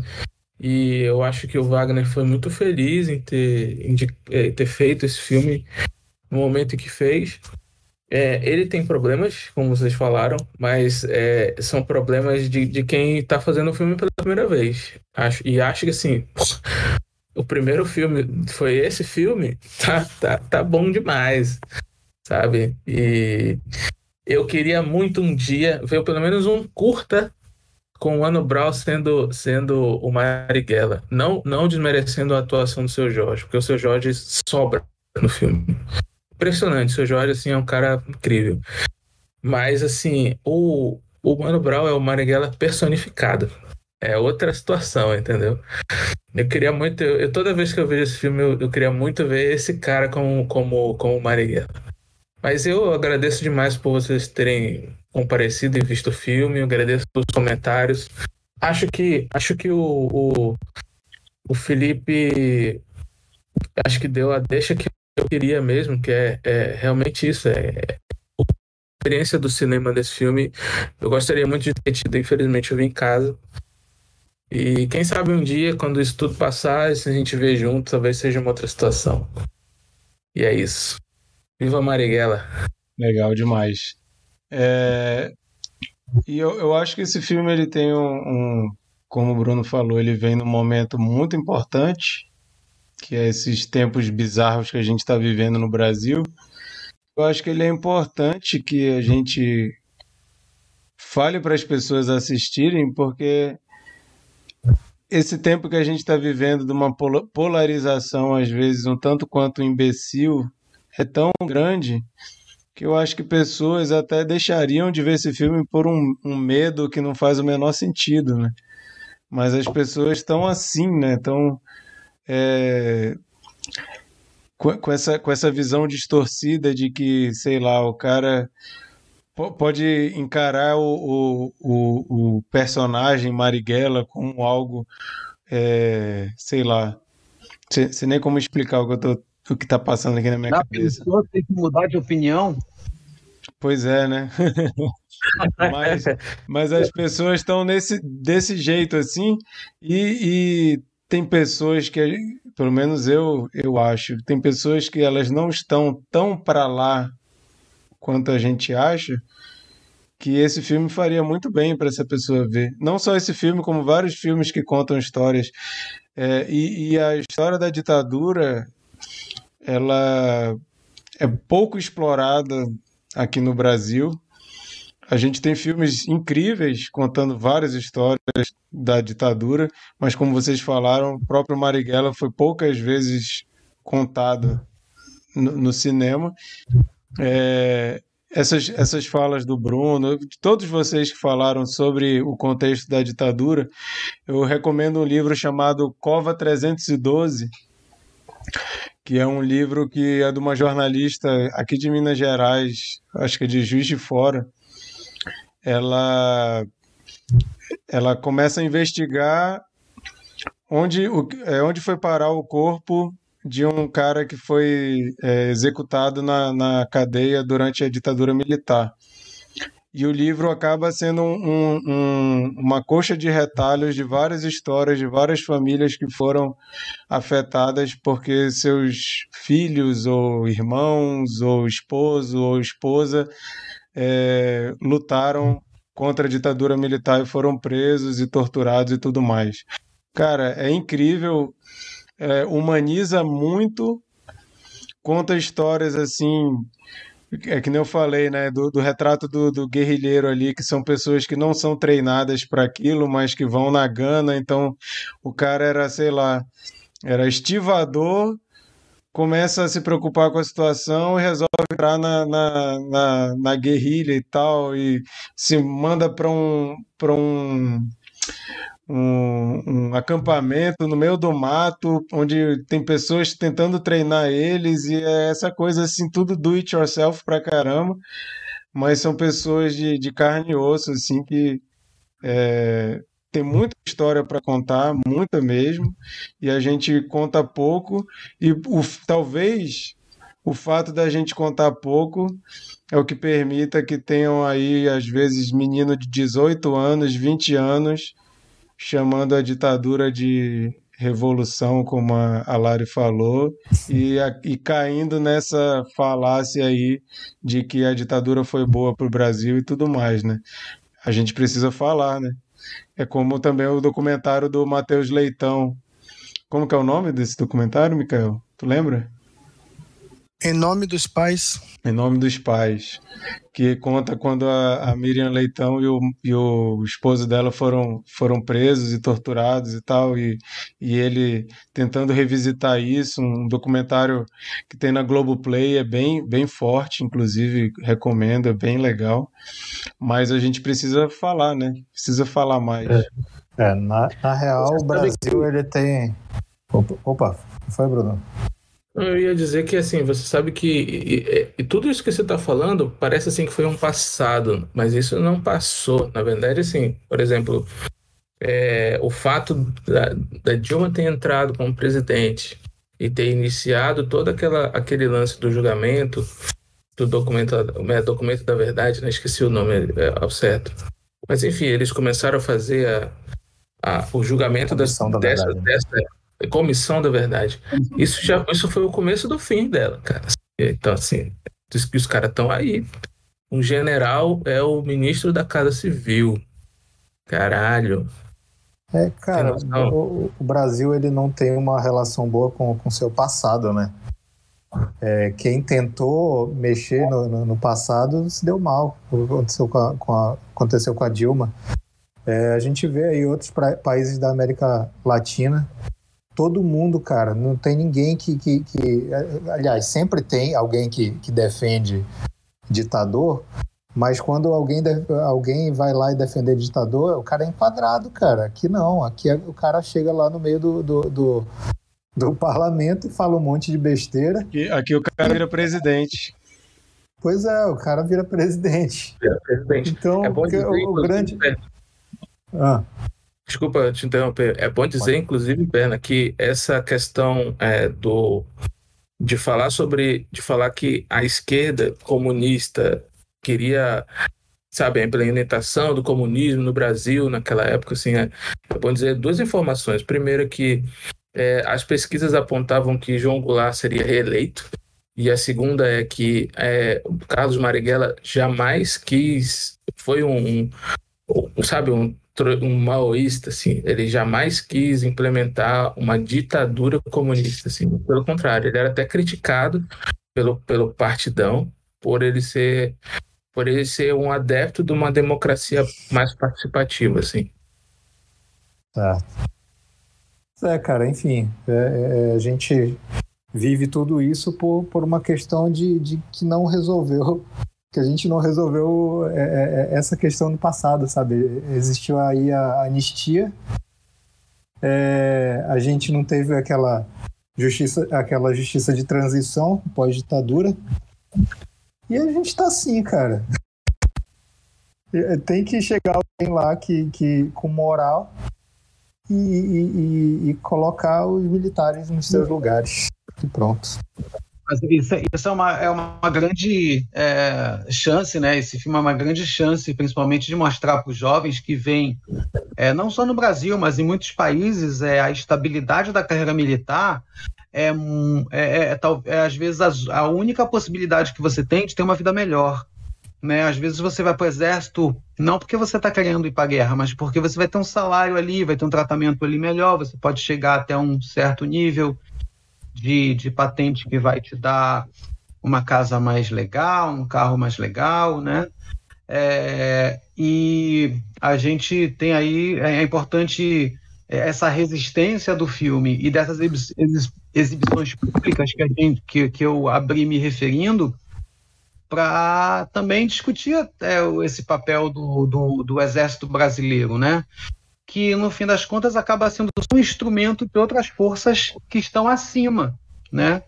É, o nosso exército aí já foi falado que no, em termos de arsenal não aguenta duas horas de guerra, de verdade, mas está aqui, né, às vezes, é, tantas vezes apontando as armas para o próprio povo, ou servindo de instrumento para outras forças. Aí você tem a proclamação da República, que foi, na verdade, um golpe militar, é, tem o, o, a Guerra do Paraguai, que foi uma união de três nações para destruir uma que estava é, atrapalhando o mercado consumidor da Inglaterra, né? É, a gente tem aí o, o, o, o, golpe de 64 e agora a gente tem os militares se prestando, né? A, é, eu fico impressionado em ver generais né, se sujeitando a um líder que foi expulso do exército. Eu cresci com meus avós dizendo não, nunca seja expulso do exército, que você não vai servir para nada, né? E, o, e é, isso era o que se dizia durante muito tempo. E a gente tem aí o cara que virou presidente, expulso do exército, e você tem aí uma quantidade de generais é, se dobrando a, a, um, a, a, esse tipo de liderança, né? É, e, e, perpetuando as desigualdades, que é o que tanto as pessoas que são é, mais que estão mais à esquerda do espectro político ou que não sabem nem que estão à esquerda, mas que pensam numa sociedade mais igual, né? com, com, ou com menos desigualdade, com menos injustiças, almeja. Né? É, é isso. Tentei ser imparcial né, nesse, nesse, nesse, nessas minhas falas, e é, é isso aí. Legal demais. tem, tem, que explicar. Tem que explicar para quem só está ouvindo o podcast. O Youssef acabou de mostrar uma bandeira aqui do comunismo. Mas, da União Soviética. Compreensão é. Petersburgo. É... Tem um arquivo confidencial do Yusuf, suas viagens aqui, bicho, qualquer dia. O, o Felipe falou que isso que o colega careca falou é verdade e triste. Olha aí, ó. Yusuf é o colega careca agora.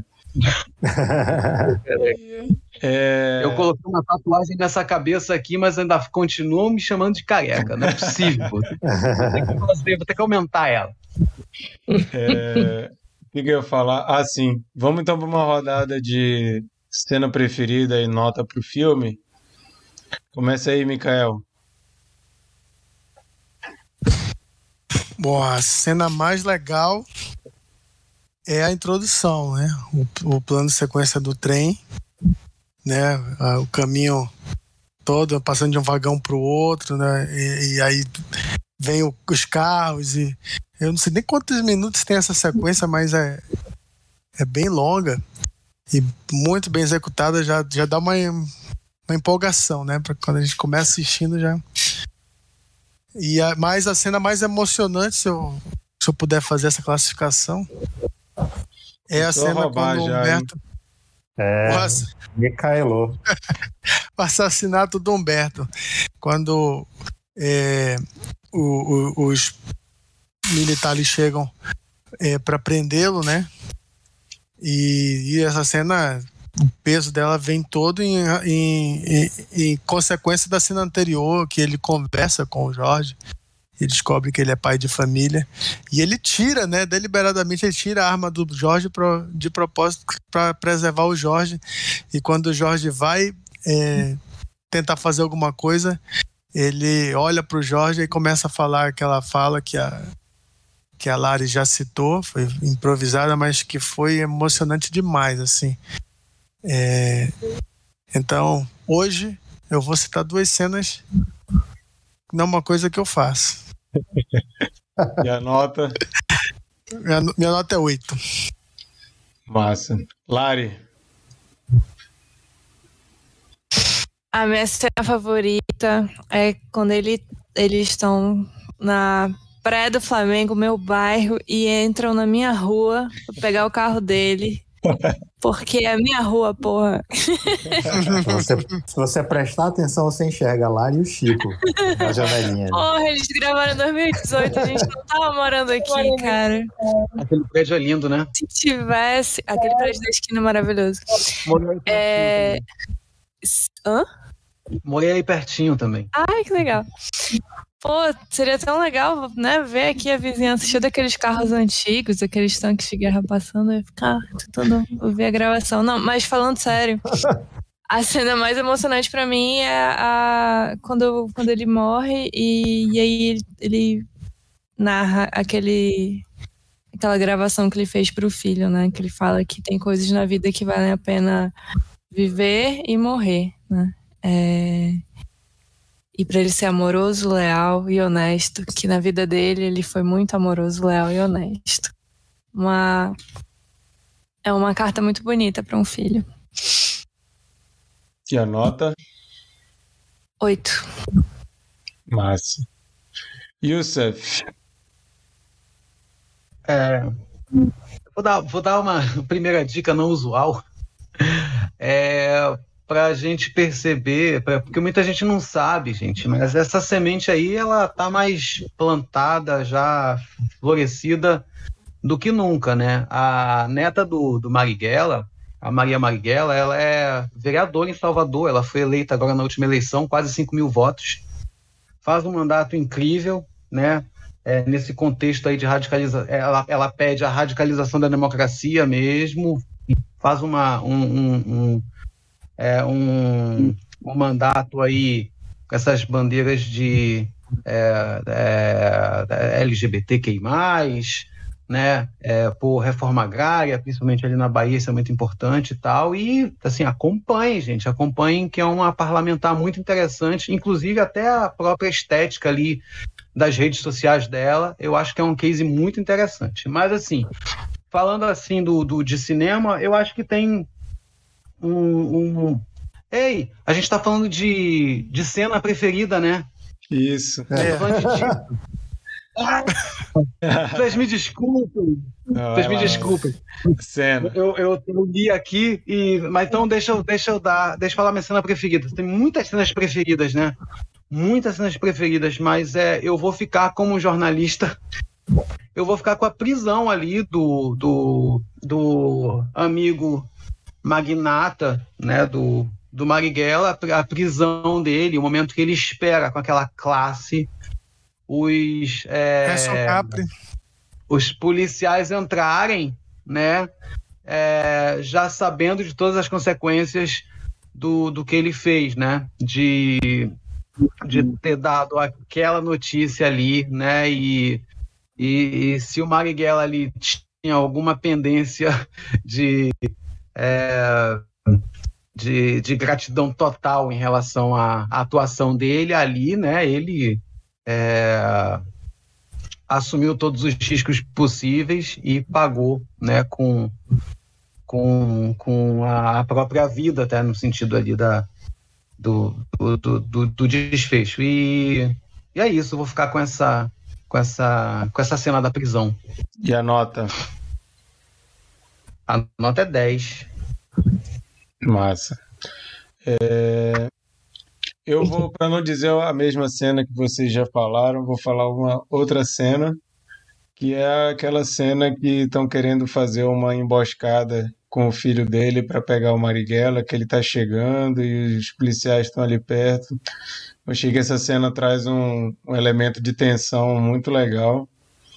Verdade. Fiquei, fiquei apreensivo ali, eu achei uma cena muito bem feita e muito bem dirigida e E o moleque, né, super sagaz na cena e tal, achei muito legal. Então vou dizer essa cena para não repetir. E a nota que eu dou é nota 8. Bernardo. Eu vou, eu vou repetir. Porque o Mikael falou as duas. as duas que estavam na minha cabeça. Eu gosto, gosto muito da, é, daquela, daquela introdução. É, eu acho sensacional. Acho que não tem que tirar nem pôr ali. E, e, e, a cena lá do, do Humberto também é, é sensacional. É triste, mas é, é, é, muito boa, muito tocante, né? Como ele falou, é toda uma construção é, em relação com a, com a cena anterior. E, e é, é, fantástico, achei muito boa. É, minha nota é 8 também. O Felipe está comentando aqui, ele deu nota 9 e falou que as cenas preferidas dele são as mesmas também que o Mikael falou. E ele fez aqui um adendo que ele disse que o Capri foi perseguido pela ditadura e agora fez esse papel aí. Então, legal, né?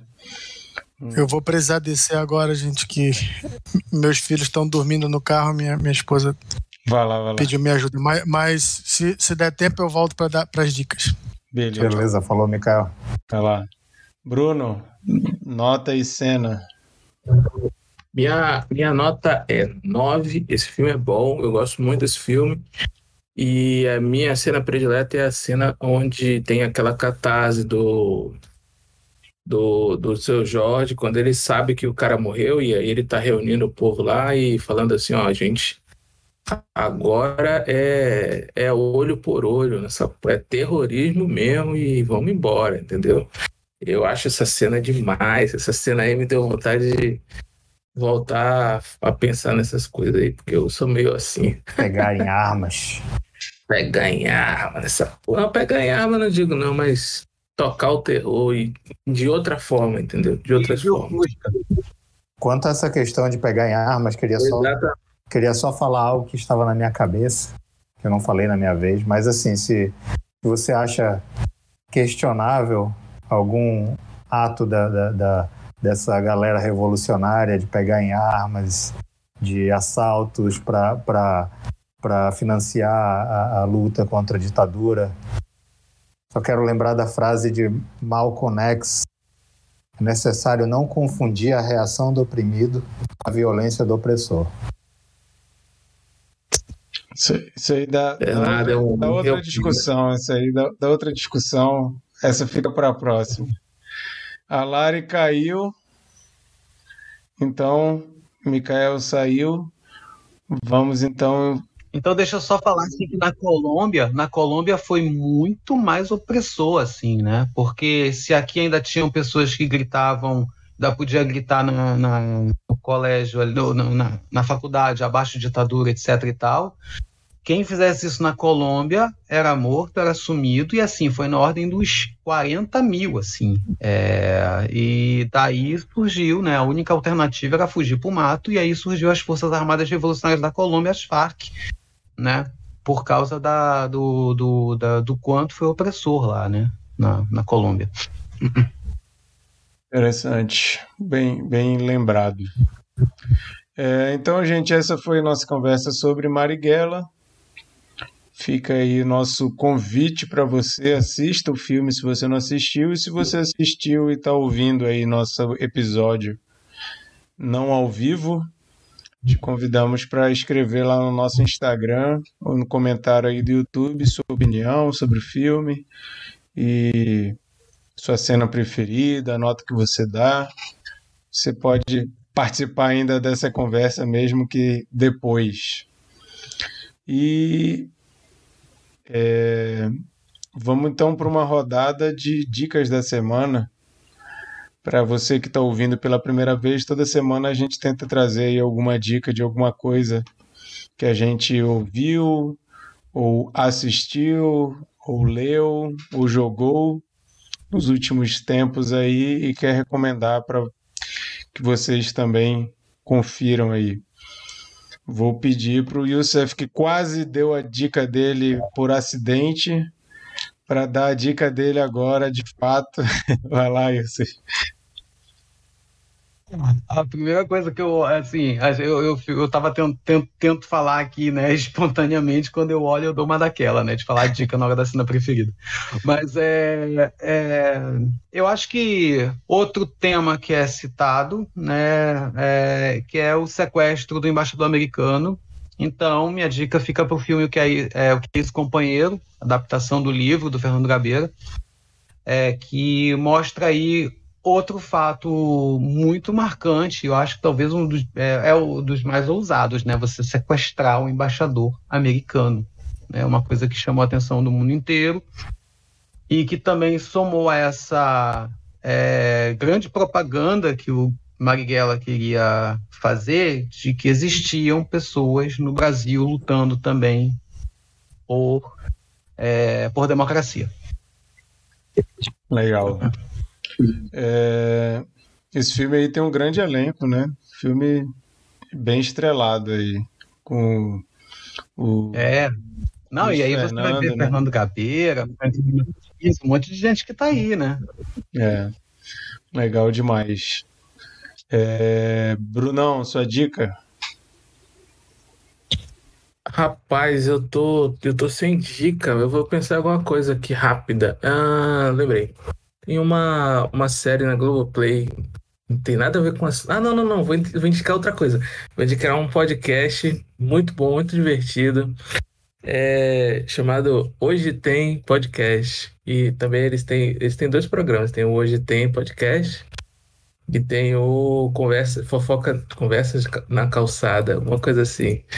Que é com a Leila Germano e o Claudemias. Assim, é nível medo e delírio. É, uma, uma, uma, abordagem divertida do mundo moderno aí. Podcast para você ouvir e se divertir. Podcast de humor.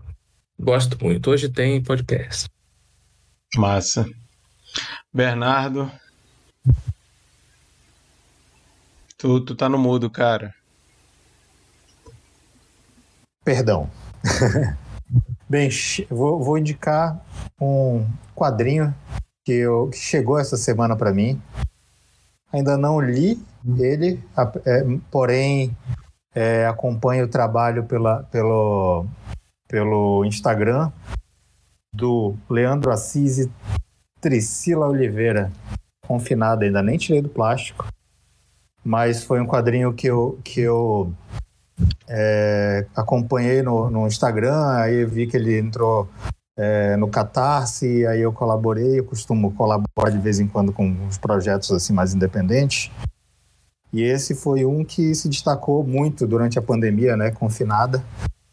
É, é sensacional, o cara, o cara é um mestre ali na, na narrativa e ele brinca muito com essa, com essa questão das redes sociais e de como as pessoas lidam com, com, com as redes sociais, com a, com a exposição, com a, com as mentirinhas que se contam ali dentro da, da, da, dessa vida de redes sociais e ao mesmo tempo ele tem uma pegada social forte, né? Porque ele conta a história de uma de uma é, de uma moça que ela trabalha numa casa de família, ela é uma diarista, uma empregada doméstica e ela é obrigada a passar a quarentena na casa da patroa e a patroa, é claro, é, fazendo mil festas e sem tomar cuidado algum e ela toda preocupada.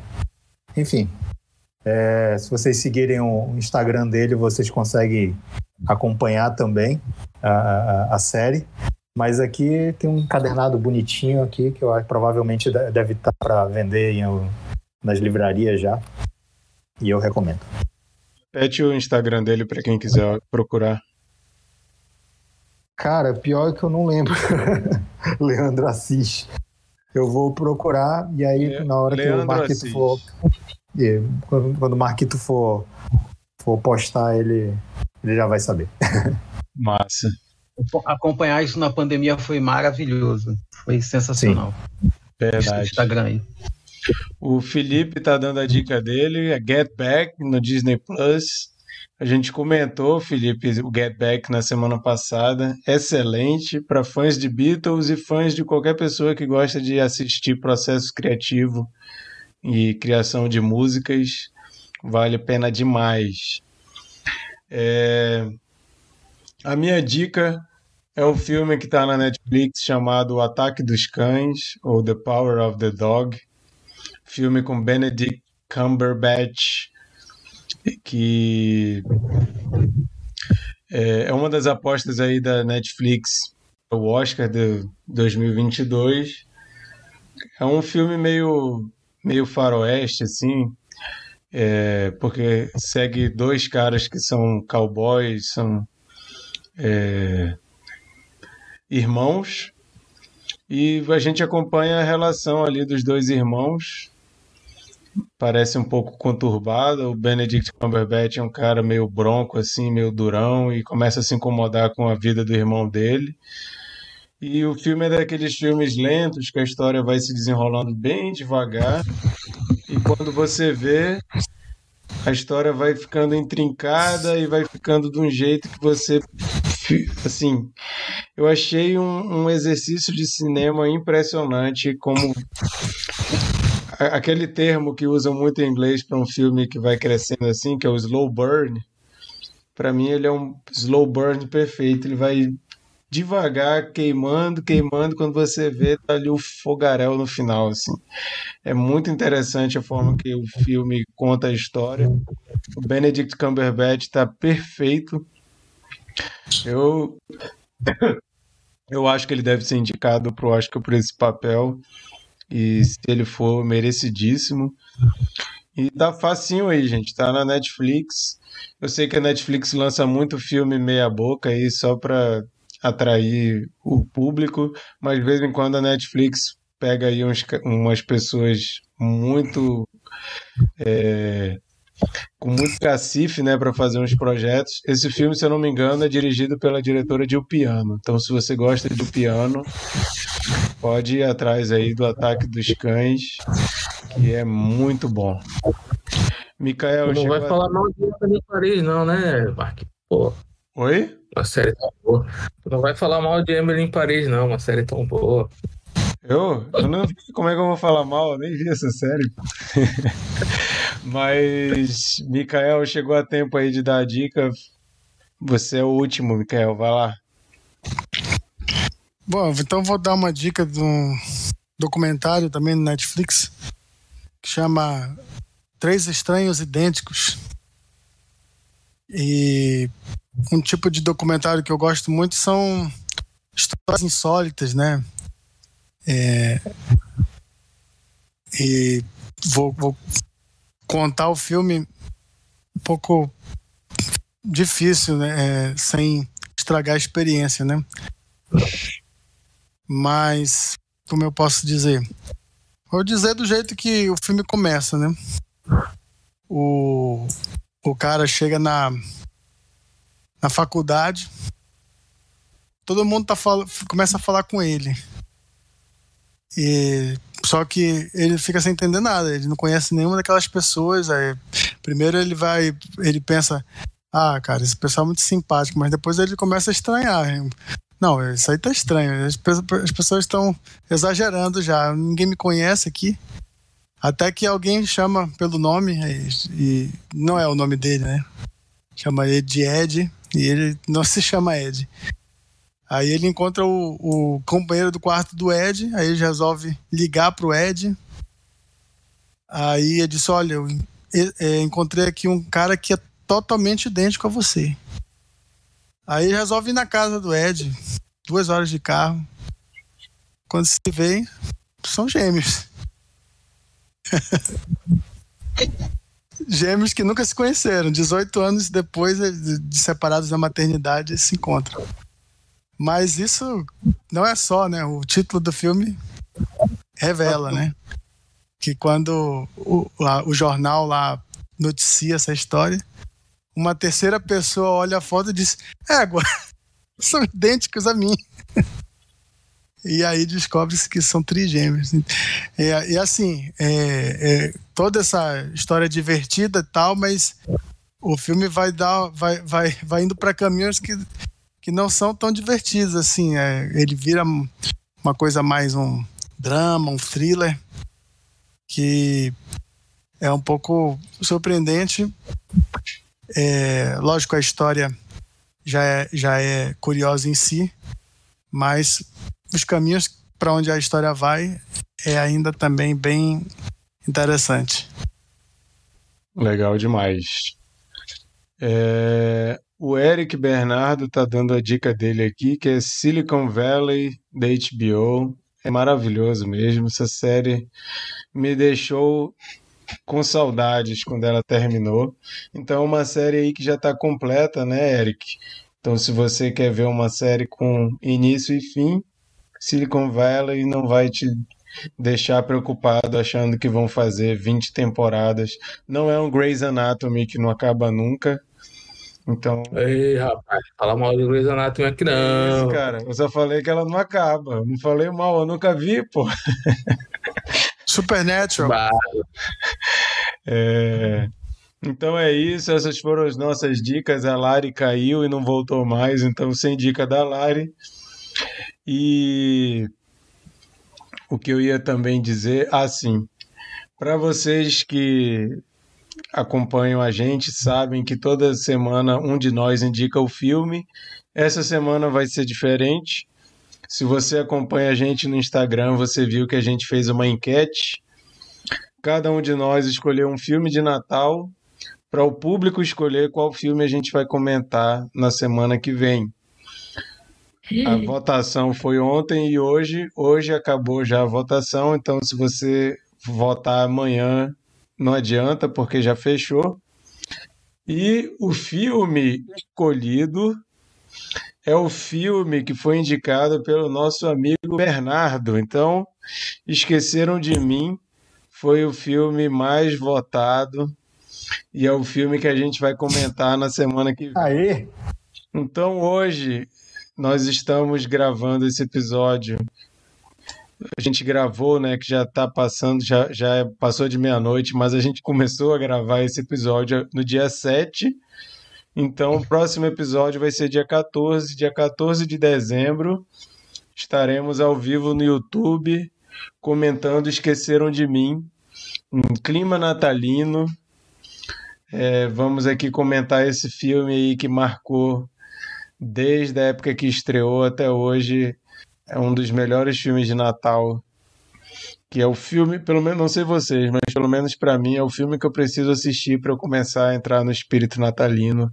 Esqueceram de mim, assisto todo ano e esse ano vou assistir de novo para poder comentar com o filme mais fresquinho na cabeça semana que vem.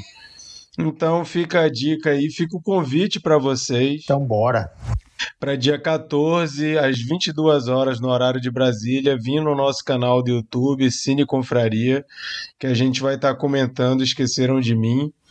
E queremos ouvir vocês também, queremos a participação de vocês, falar o que, que vocês gostam, o que, que não gostam, o que, que lembra desse o que, que esse filme traz de lembrança para vocês. E tudo isso nesse espírito natalino que esse ano ainda não parece que ainda não engatou, mas depois que vê Esqueceram de Mim, pode ter certeza que Engata. começa é. esse processo aí de Natal e fim de ano. Então, obrigado a todo mundo que votou. A gente teve uma votação legal lá. É, tivemos. Era só filme bom, gente. Era daquele tipo assim que eu olhei assim e pensei: qualquer filme desses que ganhar, para mim tá ótimo. Vou ver com felicidade para comentar. E olha só, e eu, apesar de ter indicado, esqueceram de mim, eu estava fazendo campanha pro, pro, pro Gremlins, com a indicação do Marquito. Ó. Até minha camisa de hoje aqui, cara. Legal. Gremlins, eu acho que em segundo lugar ficou Gremlins e a felicidade não se compra. E eu acho que o único que só teve um voto foi o do Chico, Batman Retorno, que foi dele mesmo. Mas é um ótimo filme que eu gostaria de rever e de comentar. Mas não ganhou. Mas é isso aí. Então, semana que vem, estaremos aqui às 22 horas no dia 14 para comentar Esqueceram de Mim. Convidamos vocês e já avisamos que o da semana seguinte, o nosso último Cine Confraria do ano, que vai ser no dia 21 de dezembro, a gente vai fazer uma retrospectiva. Quem não participou ano passado vai poder participar dessa primeira vez. É simplesmente um, um episódio que a gente não comenta um filme, mas a gente fala sobre tudo que a gente viu no ano. Então a gente vai falar sobre melhor filme que viu, decepção, melhor série, melhor episódio de Cine Confraria, esse tipo de coisa. A gente vai fazer vários aí, melhores e piores, e coisas do tipo. Convidamos vocês também para já deixar reservado aí para o dia 21 fazer isso com a gente. A participação de vocês também vai ser muito massa. E é isso, obrigado, Youssef, por ter topado conversar com a gente. Você Valeu, abrilhantou, abrilhantou nossa conversa aí de uma forma que é inenarrável e foi muito bom te ter aqui hoje. E provavelmente você será convidado novamente futuramente aí. Deixa teu boa noite aí pra galera. Valeu, gente. Boa noite. É muito bom ter estar é, tá aqui de novo é, pela, pela segunda vez seguida, né? Principalmente para debater esse filme. E valeu, obrigado aí pelos convites. Quando quiser, tamo aí. Maravilha. Valeu, valeu mesmo. Valeu, Mikael, valeu, Brunão, valeu, Bernardo, valeu, Lara, que já saiu. E a gente se vê semana que vem. Tchau. Tchau, tchau. Você que não votou no meu filme. Você. Marquito já saiu. Ah, não, não saiu. tá aí, cara. Vai, vai, vai, vai continua. Tá aí, tá aí. Porra, você que não votou no meu filme. Eu sei quem é você. Eu pedi para você votar. Tudo bem. Marquito, não sai ainda que eu tenho um protesto para fazer. Lá, Prote... Meu protesto é contra, é contra a, a Prime que tirou Lost do, do, catálogo antes de eu terminar de reassistir. Achei um absurdo, um absurdo. É um absurdo. Ô Amazon Prime, resolve isso aí. Falou, tchau.